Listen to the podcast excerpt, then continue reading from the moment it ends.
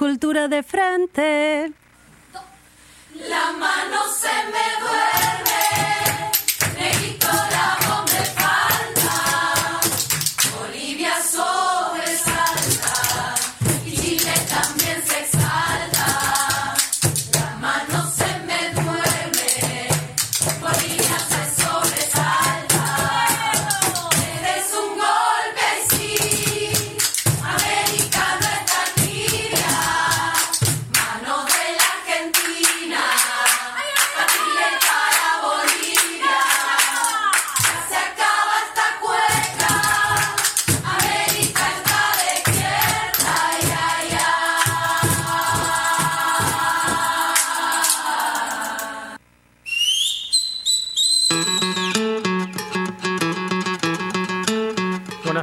bienvenidas, bienvenidas, bienvenidos a la edición número 37 del año 2019 de Cultura de Frente. Tenemos en la operación técnica a Gabriela Yazán, que nos saluda eh, con manos en alto. Tengo enfrente mío a Nadia Strier. Buenas, buenas. Eh, y tengo a mi diestra, bien digo, eh, y voy a repasar todo su, su currículum para presentarlo como corresponde, como le hubiese gustado a Facundo Nahuel, porque Facundo Nahuel hoy en este momento no está en este recinto. Is in the house, pero no en el recinto. eh, y a quien está a mi diestra es Guillermo Oglietti, que es doctor en economía y es el subdirector de CELAG, Argentina.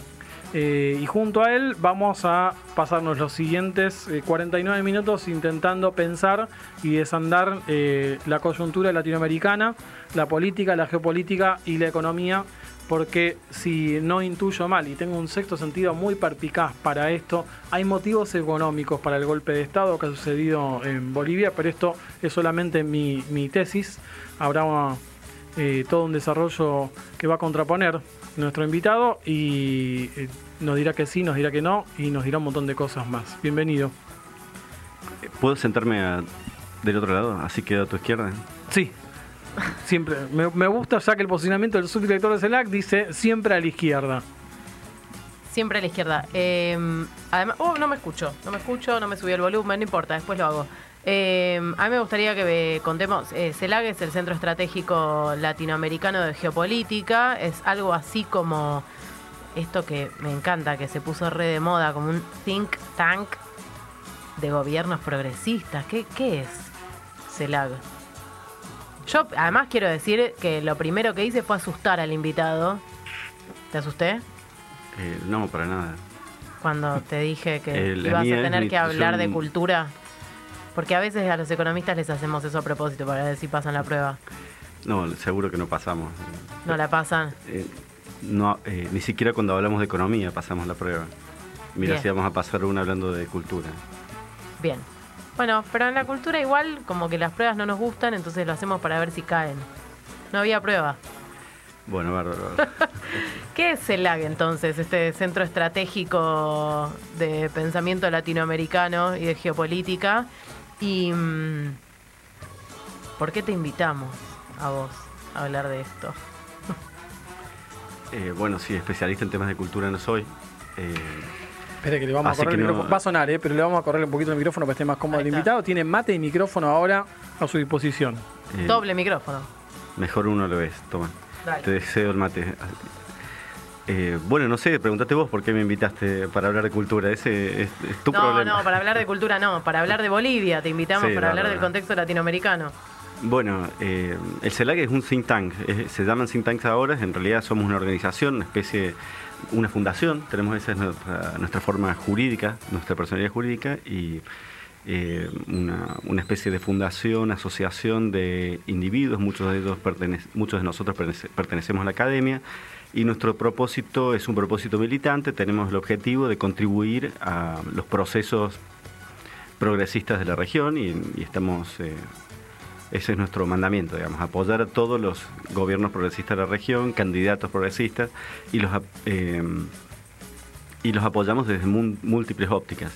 Empezamos haciendo trabajos eh, sencillos vinculados a la política y la economía, luego nos fuimos dando cuenta que el apoyo era mucho más eh, el, apoyo requerido era mucho más delicado y empezamos a meternos en temas relacionados con el análisis de la sociedad, con las encuestas que nos sirven para entender los sentidos comunes de cada sociedad y así es como hemos hecho encuestas en alrededor de 16 encuestas en, varios países de la región, entre ellos Colombia, Paraguay, Perú, Argentina.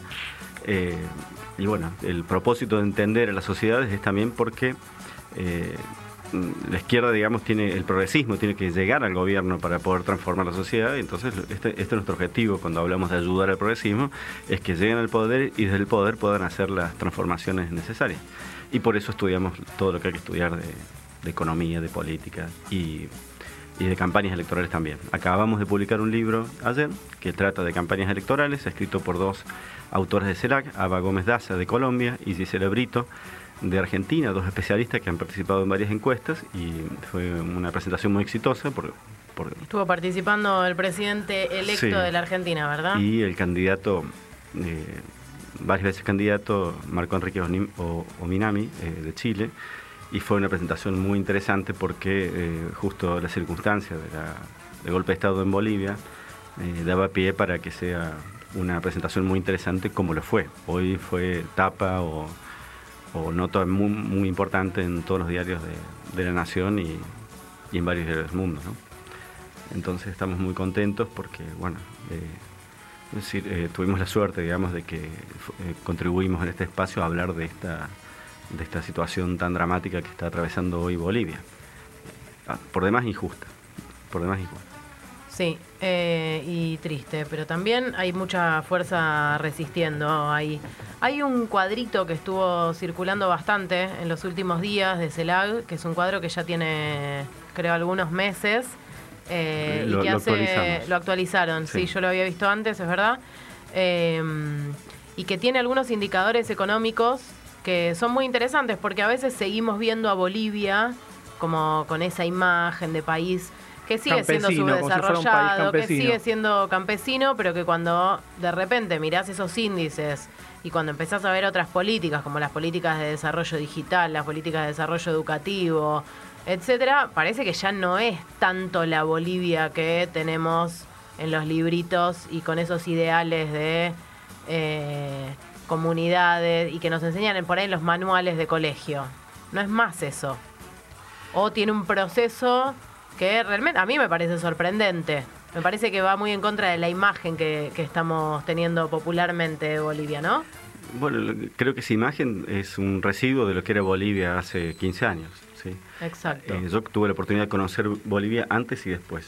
Eh, antes, recuerdo, era mi juventud, fui a Bolivia y no había rutas que conectaran a Bolivia con ningún lugar del mundo. No había un camino asfaltado. Los viajes eran Bueno, los, tortuosos, los tediosos. documentales que pasaban en la tele, en los canales de estos de aventura, que eran las rutas, de- las peores rutas de la muerte que se podían hacer, donde los cocaleros se caían derrapando eh, por las ahora son turísticos, ¿no?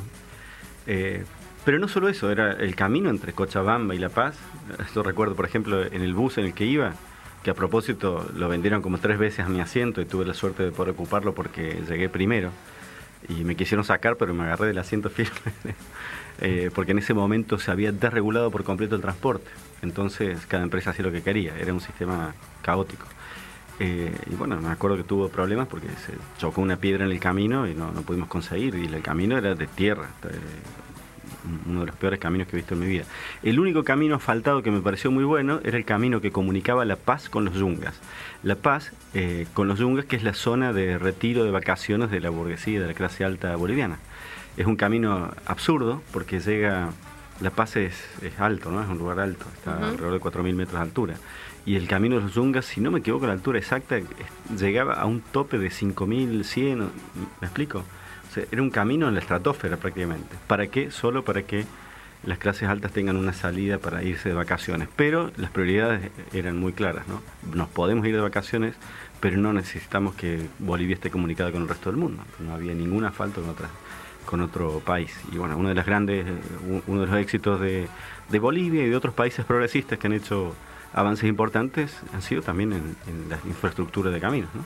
Hoy en día Bolivia no, es impresionante la cantidad de rutas que tiene, cómo ha avanzado y cambiado todo esto. Y esto es muy importante. El, el transporte es algo muy importante porque eh, es eh, un factor de igualación. Las, las personas que estaban lejos eh, lejos en términos de tiempo, porque los caminos eran accesibles, a lo mejor estaban cerca, pero no podían, por la mala calidad de las rutas, no podían acceder a los mercados, etcétera. Eh, bueno, ahora llegan, entonces se ha democratizado, es una forma de democratizar el ingreso. Digamos. Todos de distintos lugares pueden empezar a, producir y esa producción a valer. Y eso es lo que ha pasado en Bolivia. Esa gran infraestructura que ha desarrollado Evo Morales fue uno de los factores que contribuyó a un crecimiento brutal de la producción. El PIB de Bolivia ha crecido en forma sostenida, es el, más alto de América Latina, el crecimiento más alto de América Latina, liderando el crecimiento en 2009, 15, Y eh, sostenido 14, como- 16, 17, 18, 19, es, es brutal. Eso te iba a decir, que cuando vos ves eh, la línea de, Sí, sí, de sí. gráfico, es una línea constante de crecimiento. Sí. No quiere decir esto de que Bolivia eh, haya salido de, de la pobreza, ¿no? Eh, es un país que empezó muy de atrás, por eso tengo este recuerdo de lo que era Bolivia. Es un país que aún sigue teniendo problemas, por ejemplo, la informalidad laboral, ¿sí? Eh, es un problema grande, ellos tienen una tasa siempre muy baja, pero la tasa de informalidad, o sea, los, eh, los cuentapropistas, digamos, siguen siendo muchísimos. Eh, y eso es un problema que tiene, pero es imposible revertir eh, una situación de partida tan mala en tan corto tiempo, ¿sí? Tan mala. Pero ah, el, salto que ha dado, digamos, es enorme. Pero, por ejemplo, por ejemplo, este, este es un dato muy ilustrativo. Bolivia tenía la tasa, la esperanza de, de vida más baja de la región. Estaba en 64% antes de que llegara Evo. 64, eh, perdón, 64 64 años. Muy- muy- esto es muy de economista, asociar que todos son porcentajes y, me olvidé el año, perdón, 64 años. En estos años, o sea, aumentó casi un año, un, un año por año. ¿sí? Ahora- Ahora Bolivia está eh, cerca del 75, de 75 años. Pero aún así sigue siendo la más baja de América Latina. O sea que ha dado un salto enorme, pero aún así eh, le queda camino por recorrer. Y este era el propósito eh, industrialista, desarrollista que tenía Evo Morales en la cabeza. Yo tuve la oportunidad de conocerlo, vaya que señor interesante, eh, y bueno, que- queda claro, digamos, que el propósito era industrializar, y me parece que él tenía en, en- en mente, digamos, ese proyecto industrialista, incluso eh, avanzando por, por la vía china, digamos, la verdadera independencia se logra también con una revolución económica, productiva, industrial, etcétera. Eso nunca hubiera sido la vía china en cuanto a derechos sociales, seguro, porque en eso él avanzó mucho, avanzó mucho por las dos puntas, por la oferta y es decir, por aumentar la producción, pero también avanzó mucho por- en términos de bienestar social. ¿no? Hizo, bueno, eh, eh, ahí hay un gran cambio en la calidad de vida que le ha permitido al pueblo boliviano recuperar su identidad y tener eh, orgullo. Empezaron a tener orgullo estos indígenas que su- cuya autoestima no había cambiado desde hace 500 años, empezaron a recuperarlo ahora. Y el cambio es notable. Cuando uno, de nuevo, recuerdo ese viaje en la juventud, anécdotas, ¿no? La, falta de autoestima de la, de, colectividad indígena era notable, era notable. Me recuerdo una anécdota, ¿no? Estaba en una calle y un auto lujoso, eh, que era un auto, y era muy raro, porque en esa época los caminos eran tan malos que la gente de la clase alta solo tenía camionetas 4x4, pero este era un auto de lujo, o sea que esa persona tenía ese auto solo para andar en la ciudad, ¿sí? Entonces este señor muy pudiente, digamos, atropella a un indígena que iba en bici. Y el indígena se, se levanta de su caída, agarra la bicicleta y el rico se baja del auto y le grita, cholo de mierda, le dice, ¿qué haces ahí? No te vas a meter en el medio. Disculpe señor, disculpe señor, y se fue el cholito eh, como si nada, como si él hubiera tenido la culpa. Bueno, eso es algo que ha cambiado, cambiado absolutamente hoy en día en Bolivia y la colectividad indígena tiene un orgullo que es algo que, bueno, que, que me alegra y es uno de los grandes logros, ¿no? Por ahí Me gustaría, pe- perdón, me gustaría ponerle audio entonces a esto que está justamente contando. Eh, y vamos a escuchar un audio del día de la fecha eh, de dos mujeres, dos cholas con dos mujeres con pollera, eh, diciendo qué es lo que piensan eh, hoy en la calle, en los altos, en las afueras de La Paz. Cultura de frente. Protesta nuestra molestia. ¿Por qué las mujeres de pollo no estamos de pie? Y los policías, ¿por qué van nuestra huipala? Esta huipala se respeta, hermano. Se respeta. Estos malditos a presidente han entregado como a Cristo. Como a Cristo le han dejado. Pero estamos felices porque el presidente Evo no está solo, más bien que está vivo, más bien que no le han matado como a Tupac Katari. Esa es mi protesta, esa es mi molestia. Esta es una marcha orgánica. ¡Queremos a Sale Camacho! ¡Queremos a Sale Mesa! Yo me llamo Enriqueta Guanto, yo soy del Alto y de las provincias de Camacho, que es del norte de El pueblo está dolido, el pueblo soberano le han lastimado, le. Estas logias de la derecha que están en Santa Cruz eh, empoderados de nuestro territorio, de nuestras riquezas, y por eso nos quiere humillar, nos quiere pisotear nuestros derechos como ciudadanos.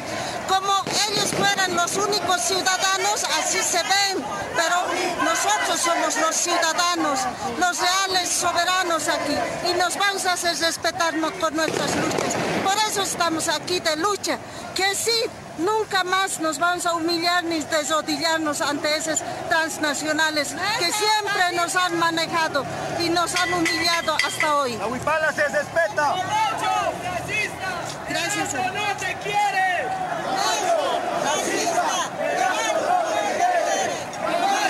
¡Racista! ¡El alto no te quiere! ¡Camacho! Bueno, hablando acerca de orgullo, entonces, Orgullo Coya, eh, en el Alto, en el norte de la ciudad de La Paz. Eh, escuchamos un audio que es directamente está filmado con un celular. Eh, en nuestro caso, la primera noticia que, tuvimos fue verlo en el Twitter de Marco Teruggi, el periodista Marco Teruggi. Después, justamente, la- las compañeras de Matre también lo levantaron, los compañeros de Emergentes, las compañeras de Emergentes también lo levantaron. Eh, pero nos encontramos con un audio grabado, con un, filmado con un, video filmado con un celular, con este cuadro. Se lo estábamos mostrando recién eh, a nuestro invitado y veíamos esto. Cholas, personas las mismas que él nombraba, teniendo un orgullo diciendo tipo, nuestra molestia es esta. Nos pasa esto, la huipala se respeta, eh, sin, sin ninguna rima, pero con mucho orgullo, diciendo Camacho, racista, el pueblo no te quiere. Eh, Yo eh, justo, de hecho, antes de pasar este audio, te iba a hablar del gesto de la policía de, de Bolivia sacando la huipala de su insignia patria. Y mm, pensaba, por un lado, desde la mirada cultural y desde un golpe que tiene una cuota de racismo innegable y eh, casi, eso, tengo como una disputa ahí que te quiero preguntar como, primero te quería preguntar desde una mirada más geopolítica, digo, bueno, ¿qué significa esto en términos geopolíticos? Después, ¿qué cuota tiene de lo cultural? Y después te quería preguntar, digo, esto, y de repente digo, ¿y qué cuota económica? Y de repente pienso, bueno, cu- para ¿cuántas facetas, de cuántos lugares le podemos mirar a esto? Porque siento que todas son el motivo. Bueno, me gusta esa forma de, ver las cosas. No son, en realidad, los procesos sociales no son lineales, no son sencillos, no son como quieren algunos economistas, al estilo Milley que te dicen simplezas. En realidad, la sociedad es mucho más compleja de lo que parece y son muchas las variables que entran en juego, como decís, factores de identidad, de cultura, eh, geopolítica, de economía. Eh, yo creo que eh, a Bolivia lo tienen en la mira desde hace mucho tiempo. En forma muy similar, digamos, hay tres países en la mira de Estados Unidos, ¿no? Eh, de tres países que acumulan varios años de, eh, de persecución, digamos. además de Cuba, ¿no? Que ya lleva 60 años, ¿no? De, bloqueo. Uno es Nicaragua, el otro es Venezuela, donde el bloqueo ha llegado a niveles absurdos de, de costo social dramático, eh, generando tantos millones de migrantes. Y el otro caso es Bolivia, eh, que también lo tiene en la mira, porque por un tema geopolítico. No solo se trata de recursos, sino se trata de, que Bolivia eh, ha tenido, Evo Morales ha tenido la, la idea, el propósito de diversificar, digamos, sus eh, pactos, sus acuerdos, sus vínculos geopolíticos. Digamos, pasaron de estar con Mesa, Goni, etcétera, vinculados exclusivamente y dependientes a Estados Unidos, ha pasado a tener una vinculación global, que incluso que sale de América Latina. No solo se vincula con sus socios, por ejemplo, lo que pasó ayer eh, en su exilio, digamos, fue una vinculación con Mario Abdo, que es el presidente de, de Paraguay, un presidente de derecha que le permitió no solo usar su espacio aéreo, sino también le permitió eh, abastecerse ahí de combustible y detenerse en Asunción, porque tiene una relación personal con, con Evo Morales. Y esa relación personal es fruto de todos los gestos que ha hecho. Ha, venido, ha ido a todos lados a conocer los presidentes, se presentó eh, en la asunción de Bolsonaro, de Macri y por supuesto de Abdo, con quien logró una buena relación y no lo traicionó. También conocía a Lenín Moreno, el gran traidor latinoamericano junto con Almagro, y Lenín Moreno tuvo la, bueno, la, la coherencia de negarle el acceso al, suelo. Bueno, perdonen porque estoy un poco indignado, he vivido varios años en Ecuador y no, puedo creer lo que pasa con este señor, eh, que también ha sido tan traidor, incluso a personas que hace, hasta hace poco tiempo eh, los alababa, los halagaba. Bueno, entonces hay un tema de que en, esta diversificación de relaciones eh, diplomáticas de Evo Morales, eh, que además es, es, eh, es la búsqueda eh, de tener una- unas relaciones diplomáticas de acuerdo al estado del mundo. ¿Qué sentido tiene estar vinculado solo a un país si el mundo hoy es mucho más multipolar que hace 15 años? ¿sí? Hay nuevos actores emergentes, Rusia, China sobre todo, y pues a esos lugares eh, se han dirigido las vinculaciones eh, comerciales, políticas, culturales de, de Evo Morales. Eh, Ah, es y esto es algo que, le molesta a Estados Unidos. también. Se Fue vivió, algo de lo que desarmó económicamente el macrismo también, ¿no? Exacto, pero eh, fue, es más intenso en estos países porque eh, habida cuenta de la persecución, ¿sí? del acoso, el hostigamiento, acus- con acusaciones de narcotráfico, etcétera, digamos, eh, de dictadura. Tras estas acusaciones, pues es más norma, es más natural de que Evo Morales haya apostado por vincularse a otros lugares del mundo, que además es sensato porque el mundo hoy es mucho más multipolar y no tiene sentido estar dependiendo de un solo actor internacional que encima te está hostigando. Entonces, por ejemplo, la- las reservas, eh, eh, uno de los objetivos de, la diplomacia de la Cancillería norteamericana es, eh, son los recursos naturales bolivianos, que son importantes en gas y otros hidrocarburos y sobre todo litio, que tiene un crecimiento súper exponencial de la demanda y ellos tienen la primera o la segunda reserva del mundo. Eh, entonces, eh, pues Evo Morales empezó a hacer acuerdos para que sean empresas chinas las que exploten el litio en, Bolivia. Y bueno, y uno de los objetivos de la Cancillería norteamericana, que sabemos muy bien que la Cancillería norteamericana eh, no es una Cancillería principista, digamos. El Departamento de Estado no se ocupa, no, no tiene eh, principios como sí lo tuvieron los padres fundadores de Estados Unidos. Me refiero a Washington, Hamilton y estos tipos que, bueno, que fueron súper importantes e inspiradores para toda América Latina. Eh, la Cancillería norteamericana hoy lo que es es una agencia de representación de sus multinacionales y, eh, así que uno de sus propósitos principales es pues desplazar a China de su patio trasero latinoamericano y ese es uno de los motivos de, de golpe de Estado. Estamos escribiendo un artículo sobre eso, con, tratando de fundamen- fundamentarlo con, con hechos, evidencias. Por Un- ejemplo, Una especie de disciplinamiento, que si haces negocios con China es probable Exacto. que te venga... Por eso persiguen así a Venezuela, por eso persiguen así a Nicaragua y también a, a Bolivia. En el año, fue impresionante, en el año 2014 Xi Jinping fue a Ecuador, eh, hizo más visitas internacionales que cualquier funcionario, perdón, internacionales en América Latina, ¿no? O sea, eh, que eh, en dos años Estados Unidos algún representante de- del Ejecutivo. Ese fue como el año apoteósico, digamos. China se metió, está de lleno aquí, está jugando fuerte desde el punto de vista productivo, porque China tiene un propósito productivo, la ruta de la seda, ¿sí? armar eh, vínculos comerciales para que ellos exporten, importen, etcétera. Tienen un propósito productivo, económico atrás de esas vinculaciones. Y bueno, a partir de ese año empieza a revertirse la política norteamericana eh, y bueno, uno de los propósitos principales es eh, la competencia con China, no olvidemos de que este es uno de los puntos geopolíticos más importantes para entender eh, la geopolítica hoy en día y, la, y el estado de la, digamos, toda política, toda geopolítica, toda política internacional termina siendo una política doméstica. Este golpe solo tiene que ver con eso. Eso explica la participación absurdamente eh, sesgada de la OEA. La, OEA, digamos, es la instigadora del golpe. De eso te quería preguntar, así en, eh, en una versión sencilla. ¿Qué, qué rol cumple la OEA?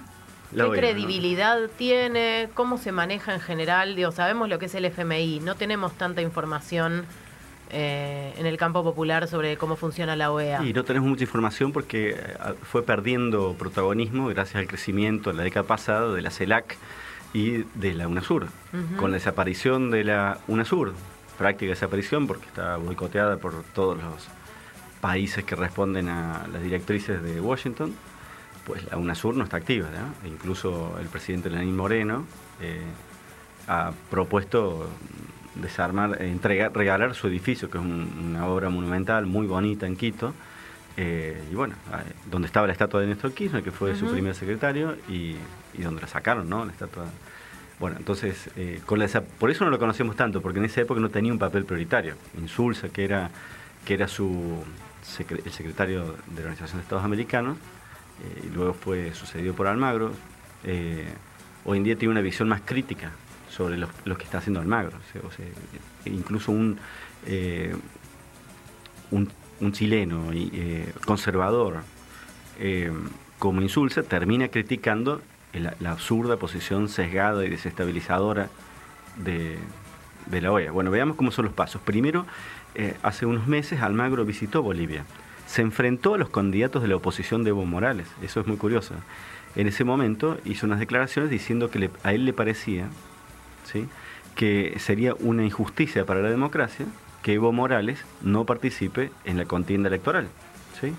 Así le dio la razón en ese momento lo que había, eh, digamos, sentenciado la Corte Suprema de Justicia de la Nación, dándole lugar a Evo la posibilidad de candidatearse de nuevo eh, a la presidencia.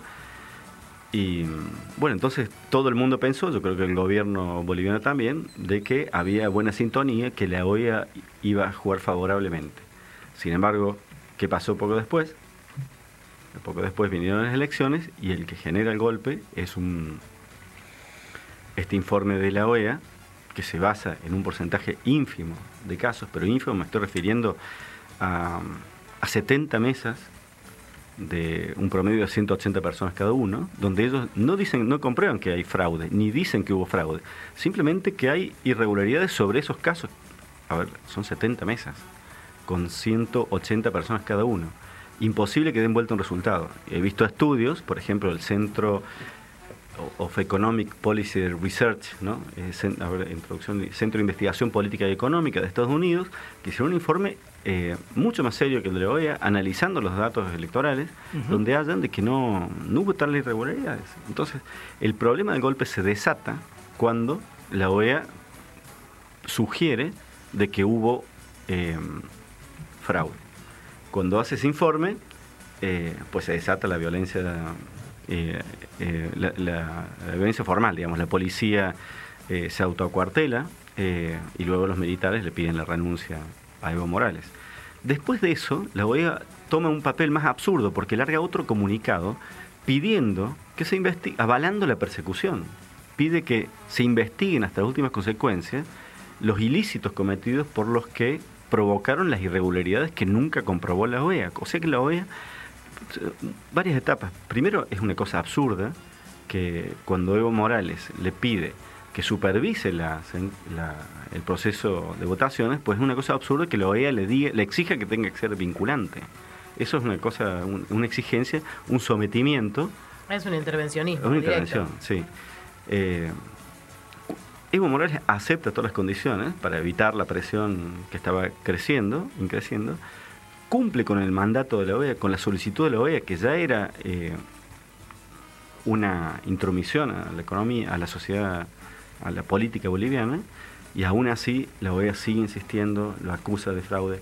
Además, yo sé, de- eh, tengo muy buena información en el sentido de que sabíamos de que, eh, eh, de que hubo problemas en lo que hizo la OEA. Eso se va a revelar con el paso del tiempo. Eh, sabemos que la OEA, eh, el informe que hicieron es un informe adulterado, es un informe eh, falso, un informe sesgado en el sentido que destacaron estos casos de irregularidades en solo, solo el 0,22% de las mesas para, decir, para sugerir que hubo fraude. Y con eso provoca el golpe de Estado. No, no solo lo provoca, sino que después llama, eh, en teoría, en- entre comillas, llama a la paz, pero pide que se persiga hasta últimas consecuencias a los que provocaron esas irregularidades, con lo cual dio puerta abierta a la persecución que hoy está sucediendo de, bueno, de, de autoridades bolivianas, en particular yo estoy muy preocupado que, porque conozco, soy amigo de varios funcionarios y estoy preocupado por su bienestar. Muchos de ellos Claro, se refugiaron en, la, vida. en la embajada de México, otros están, otros están simplemente escondidos. Hay una, mm, una observación que venimos realizando desde este programa en particular, pero desde varios... de- ¿Pasó algo con el sonido? Ah, no, yo me dejé de escuchar de repente. dejamos de escuchar. Sigamos al sigamos, aire. sigamos, seguimos al aire. Nos vamos a correr un segundito el auricular y vamos a seguir al aire y vamos a decir lo siguiente. Eh, donde los golpes de Estado en Latinoamérica específicamente ya no tienen que ver con un grado alto de intervencionismo militar, sino donde el poder de fuego de Estados Unidos empieza a, a volcarse hacia su ejército de comunicacional. Ahí estamos de vuelta escuchándonos y un poco más relajados. Perfecto, gracias. Gracias, Gabriela Yazan.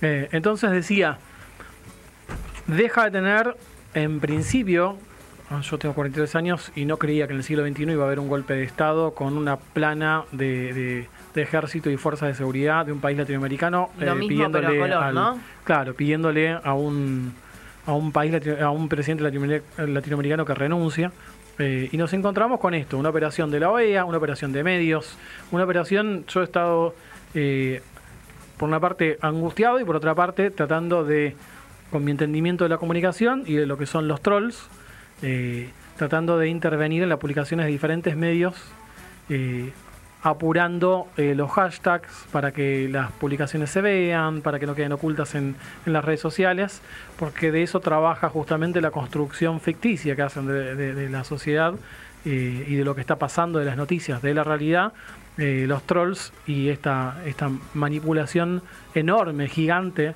manipulación mediática. Eh, repasamos, si quieren, por un segundo los números que dijo recién Guillermo, ¿no? Había unas supuestas irregularidades. Esto estamos hablando de lo que es- hubiese sido eh, el fraude en las elecciones eh, bolivianas.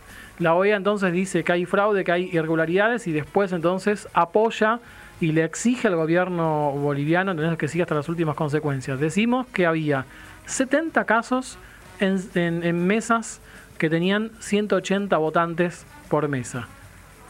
Cuando la diferencia en el escrutinio le dio cerca de más de 2 millones y medio de votos a favor de Evo Morales. ¿Estoy, estoy en lo cierto? ¿2 millones 800? No, él, no, no, perdóname, no me acuerdo exactamente las cifras. Él, él sacó una diferencia muy grande de votos, pero el, el tema era el 10%, tenía que superar el 10%. Ujú. Eh, ¿Cómo esa duda sobre ese pequeño porcentaje en el cual Evo Morales superaba, el binomio de Evo y Linera superaba el, el 10%, era pequeño, pues sembró la duda sobre si ese porcentaje era válido. Bien. Pero fue un, un absoluto ganador de la contienda. Si el resultado... La duda estaba entre si había que ir a balotage o no había que ir a balotage, no Exacto. si era el ganador. O sea, lo del 10% está, Era un estaba absoluto asegurado. ganador, tenía mayoría en ambas cámaras también. ¿sí? Eh, lo del 10% estaba asegurado. Se sembró la duda, la sembró la OEA, eh, entonces Evo Morales acepta repetirle, repetir la elección. Evo- eh, Mesa decide no aceptar ese resultado, pide que se cambie todo el Tribunal Superior Electoral. Eh, Evo Morales acepta eso, acepta cambiar todas las autoridades electorales. Y aún así el golpe continúa, instigado por Mesa, Camacho eh, y bueno, los militares. Si ha cambiado el formato, pues eh, yo creo que no... eh, hicimos mal en esperar que en el siglo XXI no hubiera este tipo de golpes. De hecho, hace muy poco lo hubo en Por Honduras. ello, ¿no? sí, yo- de por ahí Honduras, era un deseo Honduras propio. un grupo comando que lo sacó... eh, que lo sacó el presidente de su residencia en pijamas. ¿sí? Eh, no, no, esa opción yo creo que tenemos varios mecanismos. Ellos tienen varios mecanismos, digamos, porque nosotros en ese sentido no, no hemos hecho golpes, digamos. ¿no? ¿Cuáles son? Y, y corta por el hilo más eh, por el hilo más delgado, ¿no? Por ejemplo, si pueden recurrir al lofer, que es lo que han hecho en Brasil, por ejemplo, lo que han hecho en Argentina. mm, En Argentina no lo intentaron, pero no consiguieron sacar a Cristina Fernández de Kirchner de la contienda. Y eso Que es lo que ha aclaramos, el offer eh, sería una persecución judicial. La guerra jurídica. La guerra política por vías judiciales o la politización del De la sistema de la justicia, ¿no? Entonces, justo Una politización extrema, digamos, porque si vamos a pensar que la justicia no está politizada, sí. La partidización o la La Sí. justicia por, por siempre fue... La un- justicia un- por justicia propia. por, por mano, mano justicia, Por mano judicial propia. La- el sector judicial, digamos, es una corporación, tiene muchas características de corporación y de corporación conservadora. Siempre ha tenido ese papel. Después todos, ellos están ahí sobre todo para defender eh, la propiedad, digamos. Ese es uno de los baluartes, digamos. De hecho, cuando en, en- en Europa, digamos, eh, cuando sucede la revolución napoleónica, Napoleón se da cuenta de que los principales ejes de la contrarrevolución eran los jueces, que fallaban en ese momento con lo que se llama el derecho consuetudinario, es decir, el hecho que estaba eh, el derecho basado en la jurisprudencia. Entonces, cada innovación que hacía Napoleón era rechazada en la práctica porque los jueces fallaban como se les cantaba, ¿sí? Eh, porque argumentaban algún recuerdo, digamos, de jurisprudencia y con eso fundamentaban sus fallos. Entonces Napoleón tuvo que inventar el código napoleónico, que es el, eh, ahí nace el derecho continental europeo, que, que se distingue del derecho anglosajón, porque el derecho anglosajón sigue basándose en la jurisprudencia. En cambio nosotros te- escribimos códigos. ¿Y por qué tenemos esos códigos? Que los empezó a desarrollar Napoleón. ¿Por qué? Porque era una forma de poner límites a los jueces y tenían que hacer lo que dice el código. ¿sí?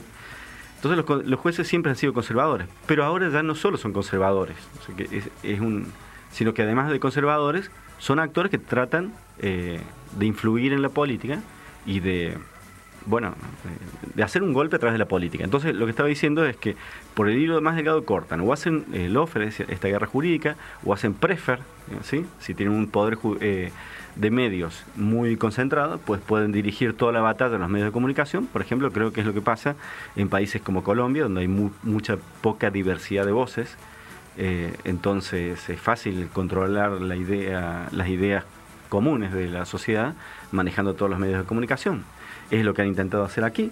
Prácticamente no hay, hay muy pocos medios de comunicación eh, progresistas, salvo el Página 12, y alguna radio eh, y O medios incluso si tomamos como una, o sea, tomamos la diversidad de medios de comunicación populares, el volumen de público al que al que llegan no se compara en números justamente, se lo podemos decir un economista, es eh, completamente de- desigual. Teniendo en cuenta entonces esto que acabas de decir, ¿qué escenario nos podemos imaginar en esta geopolítica latinoamericana para la- el lo- primer año de gestión de Alberto Fernández? Tranquila pregunta, si querés voy a preparar más mate. Yo justo venía por el mismo lugar. eh, tengo un recuerdo de 2013 de escuchar por primera vez la idea de la década en disputa de Alfredo Serrano, Serrano.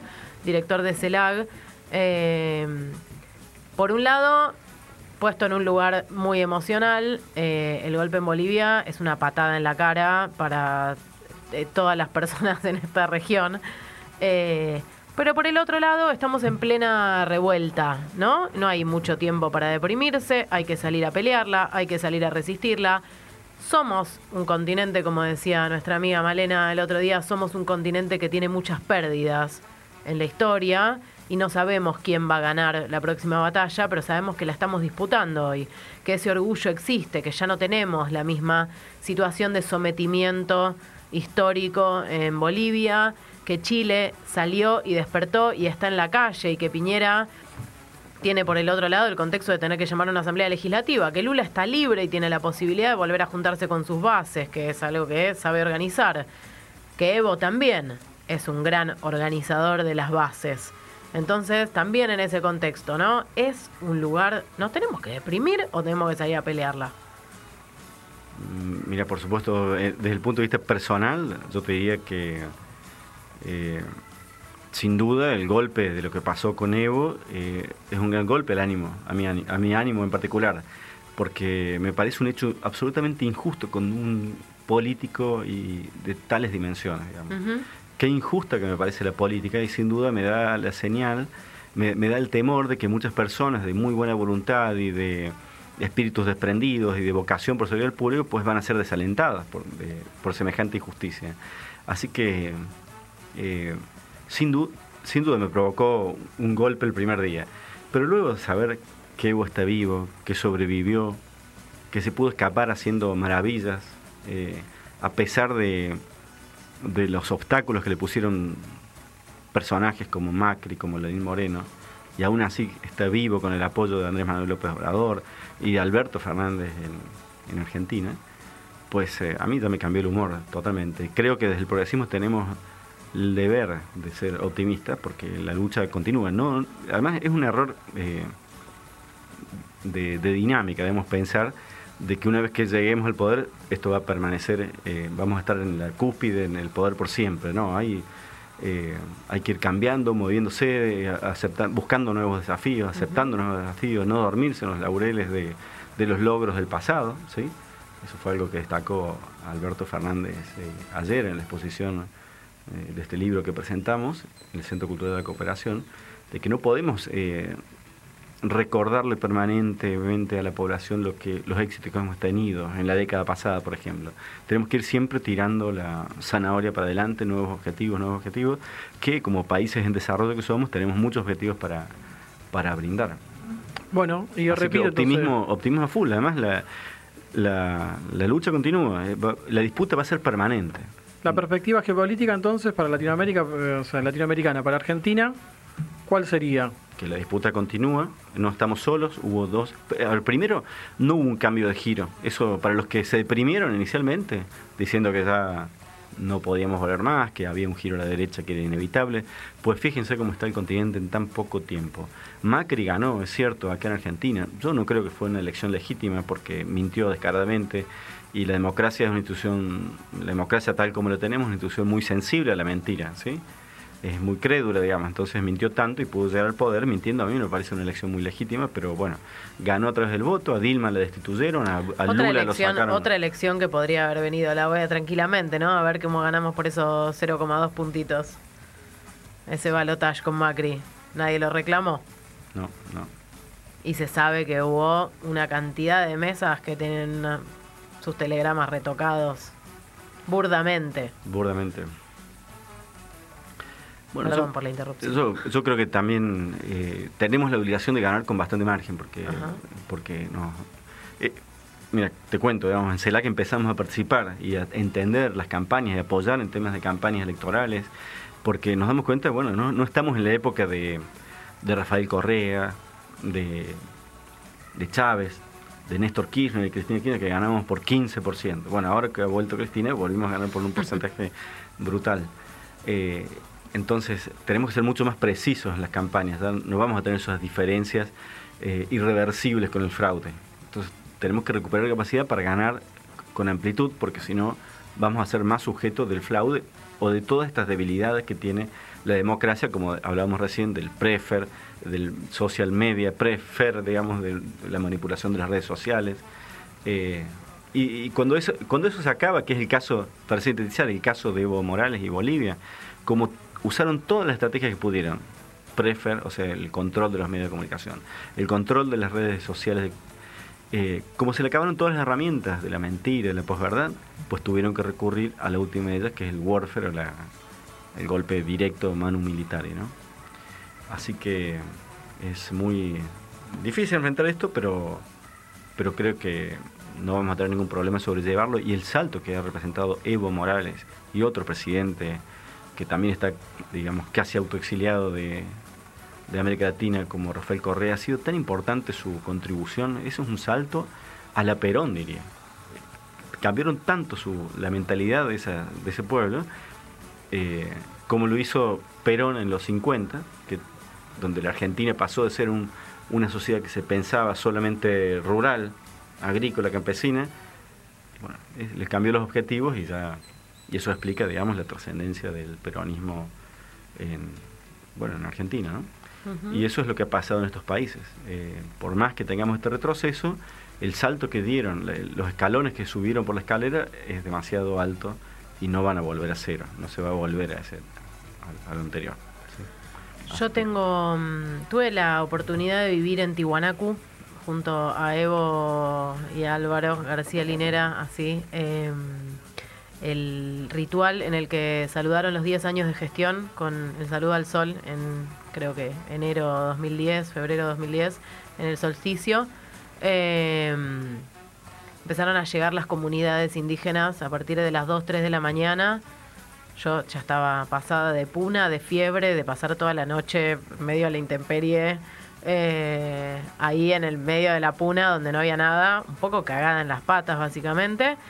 Eh, hasta que llegó Evo, llegó Álvaro, llegaron, llegó el gabinete de ministros y empezamos a ver que el ministro de Educación, el ministro de Salud eran pueblos originarios vestidos con sus trajes típicos, que la TV pública que llegaba eran cholas con trajes típicos, con sus micrófonos, con sus cámaras.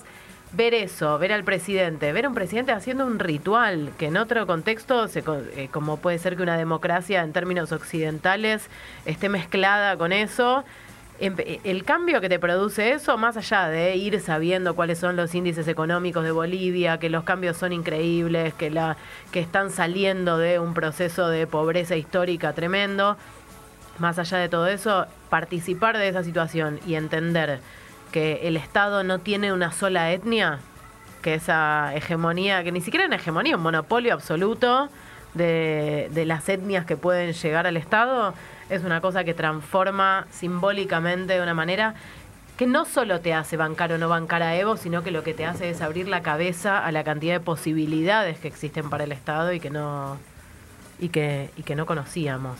Perdón que le interrumpa, compañera, pero estamos viendo entonces, siendo las 19.55, eh, que la senadora Áñez eh, acaba de asumir la presidencia de Bolivia. Es la misma senadora, eh, esta mujer que le mandó un mensaje a Evo diciéndole que no de ninguna manera iba a estar la huipala en su distrito, que ellos no eran indígenas, que Como, como Guaidó, se Claro. autoproclamó. otro programa. Eh, quizás habría que, que indagar un poco más, así cuando encontremos las pruebas de que la OEA eh, falseó sus informes, nos encontremos con que el nombre de la senadora Áñez ya estaba predestinado a asumir esta presidencia del país hermano de Bolivia de un tiempo atrás, no justamente hoy. Eh, ¿Tenés algún, algún conocimiento de la gestión de la senadora Áñez? Estamos hablando con Guillermo Liete, vicedirector de, de CELAG Argentina. Eh, no, la verdad que es un personaje que no, no conocía, recién empezamos a verla ahora, por lo que puedo ver, eh, eh, va a ser característico de eh, esta autoproclamación de parte de una mujer que pues rechaza esa multietnicidad de Bolivia, pues solo anticipa eh, o conflictos eh, étnicos o, y regionales, ¿no? Y regionales, porque ese es un tema que Evo Morales resolvió, la etnicidad, pero siguió la multietnicidad, pero sigue latente un tema vinculado a las diferentes regiones que hay en Bolivia y la autopercepción de estas regiones, en particular el sur de Bolivia, ese que colinda con Argentina, eh, las partes de él, como Tarija, Santa Cruz, pues tiene una autopercepción que, bueno, que rechaza a lo indígena, digamos, ¿no? Ellos se sienten hijos de los conquistadores, digamos, tiene una cultura diferente a- y por eso no me llama la atención de que estos cruzados salgan a rescatar los principios evangélicos, digamos, como y, y para ellos se enfrentan a, a- a este culturalmente hay una, un choque de ideas, digamos. Son estos estos cruzados eh, del sur de Bolivia que se van a enfren- parecen enfrentarse a los indígenas eh, que tienen otra concepción de, de la vida. Además hay un factor cultural ahí que La Evo conquista intentó- realmente Sí. nunca terminó. No, no. Ese es un tema que Evo no, no consiguió cerrar. Recordemos eh, el desafío que le hizo Bolivia, eh, perdón, el sur de Bolivia. Eh, se consiguió calmar ese conflicto regional con el sur, en gran parte transfiriendo recursos del sur. El sur ha tenido altas tasas de crecimiento como consecuencia también de esto. O sea, económicamente le va muy bien. Pero bueno, como hemos visto, eso no alcanzó para, eh, ¿cómo decirlo?, acallar sus propósitos independentistas, digamos. ¿no? Ahí hay un conflicto latente que creo que Evo no, no alcanzó a resolver y es parte de, de, de la burguesía que hoy en día ha desafiado el gobierno. ¿no? Nos encontramos con algunos titulares más. Eh, uno que dice que habría crin- 15 muertos más en la región del Alto, en las afueras de La Paz. Nos encontramos con otro titular del vicecanciller argentino que dice que en ningún momento le negaron asilo a funcionarios bolivianos. Le quizás el vicecanciller argentino descansa eh, en esta suerte de, eh, de política donde a veces las personas no pueden decir toda la verdad para no develar el juego que, que sucede ¿no? en otros ámbitos, pero quizás le debamos recordar al vicecanciller argentino que así como a la OEA, la mentira va a tener patas cortas y, y vamos a saber dentro de poco tiempo si eh, eh, la Cancillería Argentina decidió asilar o no a los funcionarios bolivianos, incluido el presidente legítimamente presidente, Por lo pronto tenemos el dato de que el gobernador Morales de la provincia de Jujuy habría sido una de las personas que ayudó a facilitar el dinero para la realización de todas estas acciones, ¿verdad? Está chequeado. ¿Está chequeado? Eh, es una información que nos ha llegado al grupo Sé de el- comunicadores del campo popular, nos ha llegado por varios lados, que, que a- la que habría traído eh, ese dinero era la propia hija de Donald Trump, que después ese dinero cruzó, eh, fue de Jujuy a Santa Cruz, eh, disfrazado de ayuda para los cuerpos de bomberos. Bueno, y ayer mismo encontramos que había un par de cargamentos eh, de, de armas ocultos decomisados, ¿no? Por la policía, por la, las fuerzas de seguridad peruanas que tenían destino boliviano y que no estaban destinados a los campesinos bolivianos, claramente, ¿no? Podemos. Yo me quedé con. Hay sí. riesgo, ¿no? Hay un gran riesgo. por- viendo que asume esta, o se autoasume Áñez eh, en un, una rubia blanca del sur, en un país eh, con tanta diversidad y bueno, sus antecedentes eh, rechazando el origen o los orígenes indígenas de, de Bolivia, pues es preocupante, ¿no? Muy preocupante lo que puede pasar con la población. Sí. ¿Vos te imaginás un, Recordemos escenario que de guerra Hay civil? un escenario, y sí, sí, la verdad que sí. Como te decía recién, eh, Bolivia ha recuperado esta sensación de dignidad. No creo que lo quieren perder. Al menos la población indígena que está organizada, incluso la Central Obrera Boliviana, gran parte compuesta por indígenas, pues me cuesta pensar que más allá de las minucias políticas por las cuales, cuales hayan tomado las decisiones que tomaron, que no le dieron un soporte pues me cuesta aceptar que bueno que contribuyan a esta este dominio digamos del sur sobre el resto del país ¿no?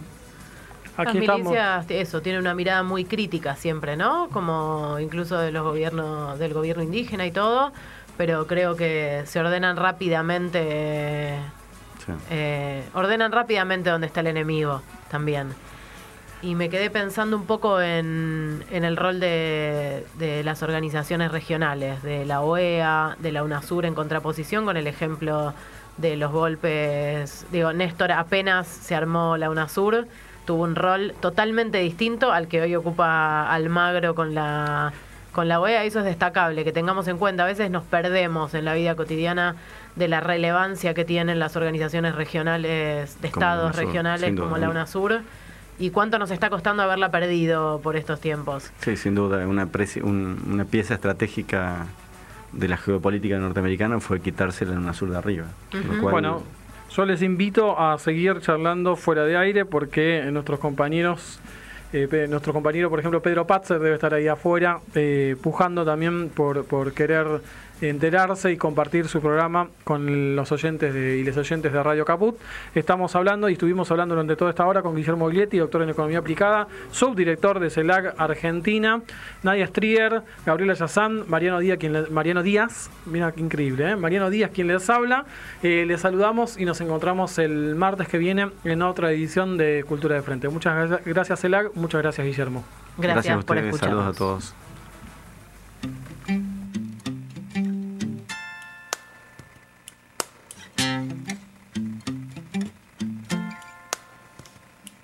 Y te vas, te vas, te vas y yo me quedo pateando la ciudad, soñando con veleros que dejen mi tristeza muy lejos de la costa, que alejen el dolor. Acá ya veo moscas, yo me encuentro acá, cantando de costado tu mano tan travieso y baila en otro lado. El humo del tabaco dibuja en mi cabeza, resaca de tus besos, resaca de cerveza. Te vas y me estoy quedando.